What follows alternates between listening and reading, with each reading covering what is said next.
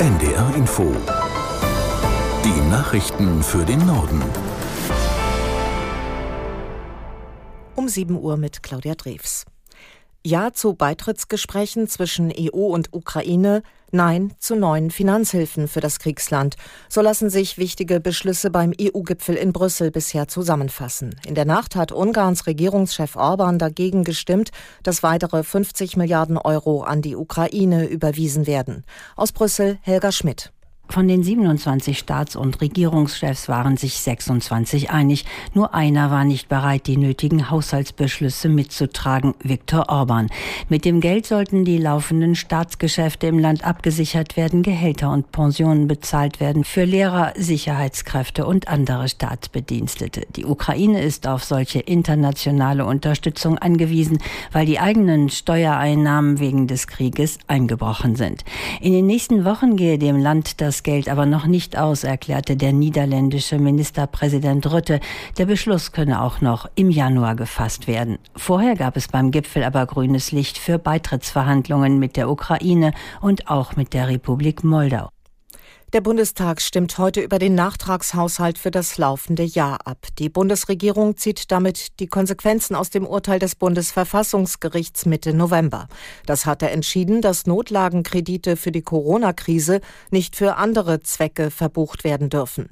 SPD, Grüne und FDP wollen deshalb bereits ausgezahlte Mittel, insbesondere für die Gas- und Strompreisbremse, nachträglich rechtlich absichern.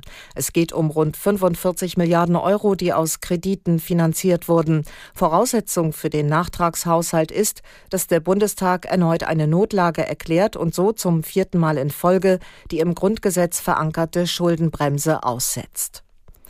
Nachdem gestern vier mutmaßliche Mitglieder der Terrororganisation Hamas in Deutschland und den Niederlanden festgenommen worden sind, haben sich verschiedene Seiten zu Wort gemeldet. Die Männer wollten nach Angaben der Behörden ein schon existierendes Waffenlager ausfindig machen und die Waffen nach Berlin bringen für mögliche Anschläge auf jüdische Einrichtungen in Europa. Caroline Wöhlert aus der NDR Nachrichtenredaktion fasst die Reaktionen zusammen. Der Vorsitzende der Gewerkschaft der Polizei Kopelke hat im Redaktionsnetzwerk Deutschland die schnelle Arbeit der Sicherheitsbehörden gelobt. Die GSG 9 und die übrigen polizeilichen Spezialeinheiten gehörten nicht umsonst zu den besten weltweit. Von Bundesinnenministerin Faeser hieß es, man habe die islamistische Szene im Visier. Der Schutz von Jüdinnen und Juden habe höchste Priorität. Auch der Zentralrat der Juden hat sich bei den Sicherheitsbehörden bedankt. Der Vorgang zeige aber in erschreckender Weise, wie akut die terroristische Bedrohung auch in Deutschland sei. Die Bundesregierung hat offenbar mit dem Irak eine vertrauliche Erklärung beider Länder ausgehandelt, die Abschiebungen von Migrantinnen und Migranten regelt. Das bisher geheim gehaltene Papier stammt aus dem Frühjahr 2023 und liegt NDR, WDR und Süddeutscher Zeitung nun vor. Aus Hamburg, Nadja Mitzkat.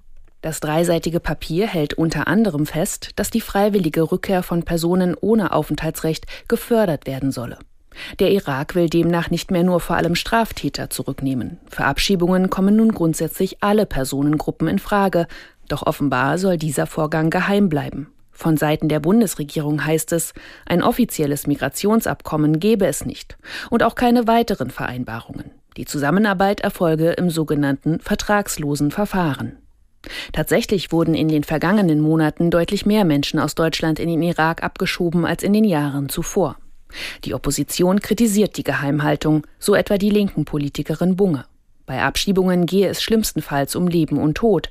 Die Bundesregierung müsse offenlegen, was mit dem Irak vereinbart wurde. In der Fußball-Europa League hat der SC Freiburg beim englischen Club West Ham United mit 0 zu 2 verloren. Bayer Leverkusen setzte sich mit 5 zu 1 gegen Molde aus Norwegen durch und in der Conference League unterlag Eintracht Frankfurt beim FC Aberdeen mit 0 zu 2. Das waren die Nachrichten.